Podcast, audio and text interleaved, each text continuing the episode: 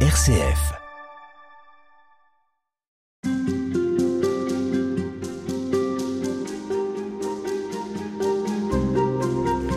Comment peut-on nourrir l'espérance si ce que nous voyons du monde ressemble à une impasse et que l'horizon est voilé par les souffrances sociales, climatiques ou économiques?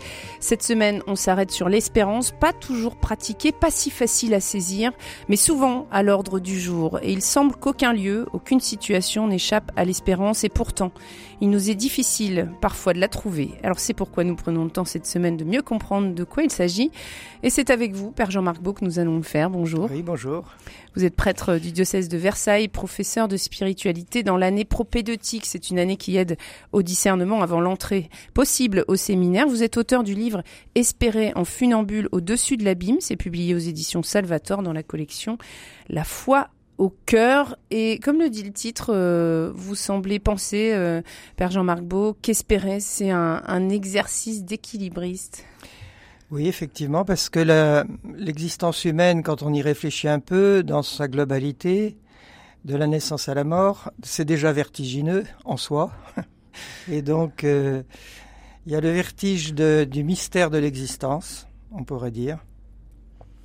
Et puis, euh, il y a des menaces, donc vous en avez parlé, toutes les menaces qui nous entourent, qui peuvent euh, susciter une angoisse de fond une angoisse qui est plus ou moins camouflée, plus ou moins explicite. Ça dépend des, des personnes, ça dépend des situations.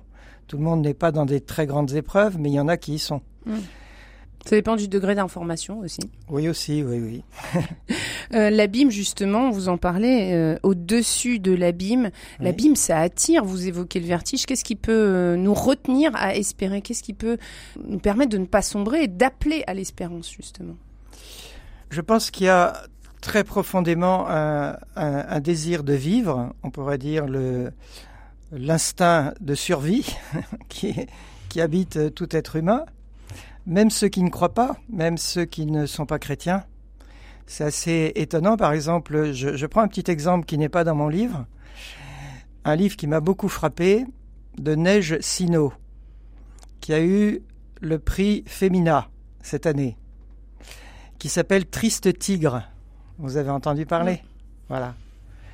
Or, c'est une femme qui a été violée euh, pendant des années quand elle était enfant par son beau-père. Sa mère s'est remariée, etc. Et qui finit par porter plainte avec sa mère. Bon.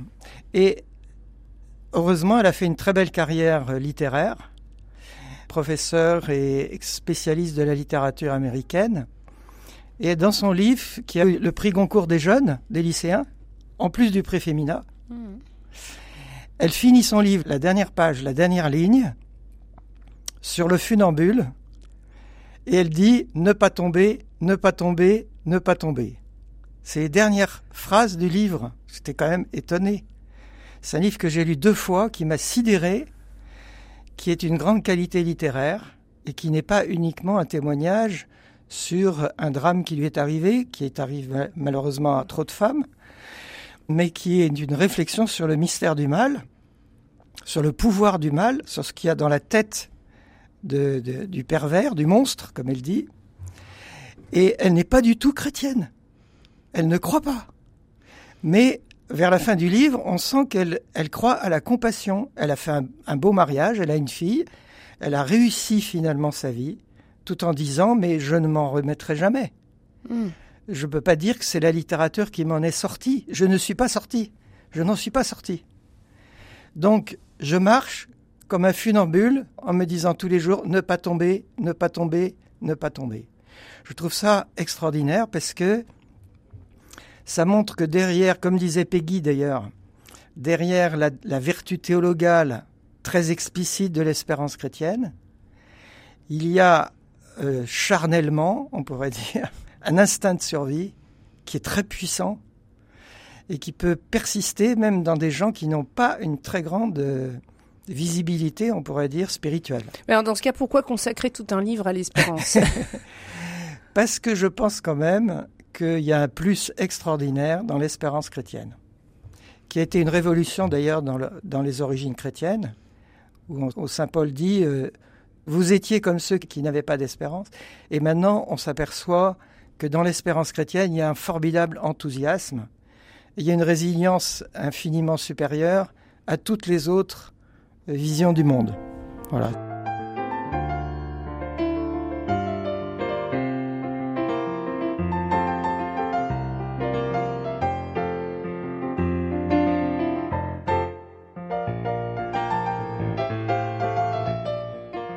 Vous convoquez dans votre livre euh, Charles Péguy, vous en parliez, le pape François, Saint Jean de la Croix, Mère Teresa, Bernanos, Saint Paul, Maurice Clavel. On n'entend plus beaucoup parler. Paul Claudel, et puis d'autres encore. Donc des mystiques, des écrivains, des théologiens qui se sont interrogés. Ça veut bien dire que l'espérance, ça ne va pas de soi. Non, ça ne va pas de soi. C'est comme disait un philosophe danois qui s'appelle Kierkegaard, qui a beaucoup écrit là-dessus, qui a écrit un livre sur le concept d'angoisse et qui a lu surtout un livre qui est à la fin de sa vie, qui est un chef-d'œuvre, mais assez difficile quand même, c'est du, c'est du Kierkegaard, qui s'appelle euh, La maladie à la mort, et qui a été traduit d'ailleurs en français avec un autre titre, Le traité du désespoir. Et il estime que le désespoir est universel. Et la plupart du temps, et souvent, il est inconscient. Donc il distingue entre le désespoir conscient et le désespoir inconscient et que la toile de fond de la condition humaine, c'est le désespoir. Et donc il fait un traité pour dire comment sortir du désespoir. Mais c'est un traité totalement chrétien qui montre qu'on ne sort vraiment du désespoir qu'en se reliant consciemment à l'infini de la nature divine, de l'être divin. Alors, est-ce que c'est communicatif l'espérance? Parce qu'on parle euh, dans des expressions, on dit transmettre la foi, on dit euh, observer la charité, par exemple. L'espérance, ça peut se transmettre? Je pense qu'il y a, si vous voulez, le, la notion de vie théologale. Je, je parle d'infusion d'infusion de la grâce. Hein, c'est d'ailleurs dans le catéchisme de l'Église catholique, c'est le, c'est le vocabulaire. La grâce infuse dans l'âme un plus qui est de l'ordre de l'Esprit de Dieu, de l'Esprit Saint, donc euh, c'est la grâce de Dieu, et qui fait que l'infusion de la grâce se traduit immédiatement par une effusion. C'est-à-dire chacun reçoit la grâce de manifester l'Esprit en vue du bien de tous. C'est la définition du charisme chez Saint Paul. Donc celui qui a une infusion de la grâce, même si c'est peut-être à dose homéopathique, il produit immédiatement un effet, on pourrait dire, de témoignage, conscient ou inconscient, qui va toucher l'inconscient de l'autre.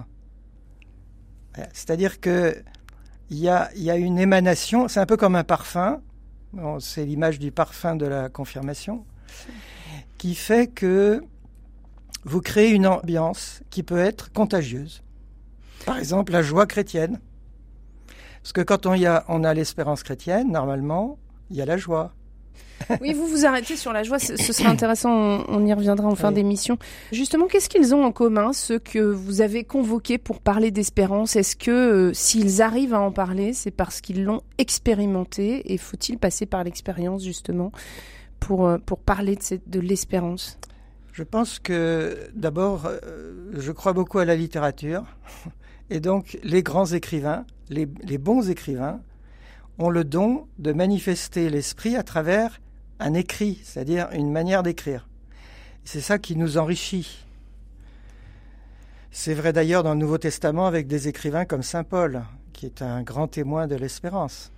Et donc quand ils racontent une expérience pour eux de conversion, c'est plus parlant que des chrétiens qui ont été comme moi, si on peut dire, tombés dans la marmite tout petit, c'est-à-dire euh, baptisés bébés, et qui ont toujours respiré dans l'atmosphère euh, de la tradition chrétienne. donc, même si moi j'ai aussi des choses, je pourrais raconter, de, découvertes personnelles, c'est très suggestif d'entendre les témoignages de convertis. Ça a toujours été important de recevoir et d'analyser d'approfondir les témoignages de conversion. Hmm. Et on s'aperçoit, comme chez Claudel par exemple, qu'il se présente à 18 ans à Notre-Dame de Paris comme un enfant désespéré, un pauvre enfant désespéré. Paul Claudel. Paul, Claudel. Est-ce que euh, on peut parler de l'espérance sans l'avoir vécu parfois, ça semble un mot qui, flotte un peu au gré des homélies, alors qu'il a une réalité.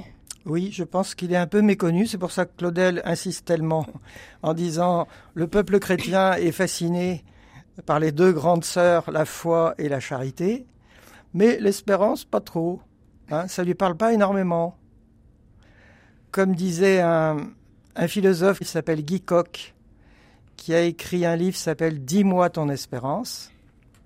Il dit Je n'aimais pas l'espérance. Je n'aimais pas l'espérance. Il était chrétien engagé, très de gauche. Hein. Il vivait la foi, il vivait la charité, mais l'espérance, il n'aimait pas.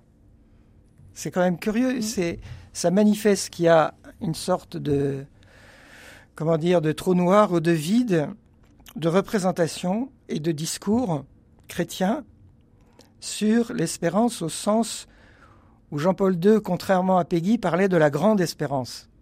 Au lieu de dire comme Peggy la petite espérance. Oui, la petite fille entre les deux grandes sœurs. La petite fille, mais en fait c'est ce qui fait qu'elle est grande. C'est la petitesse qui est grande c'est, on pourrait dire, le côté espiègle et le côté euh, dynamique et plein de vie, comme un enfant de l'espérance, qui est grandiose, qui est grand. Et quand Jean-Paul II parle de la grande espérance, il veut parler de l'espérance, on pourrait dire, à long terme, dans toutes ses dimensions, dans toute son ampleur. Hmm. Par rapport aux petits espoirs, on pourrait y revenir sur les espoirs humains. Merci Jean-Marc Bod. On compte sur vous pour euh, nous faire aimer l'espérance justement. Vous êtes l'auteur de Espérer en funambule au-dessus de l'abîme aux éditions Salvatore. À demain.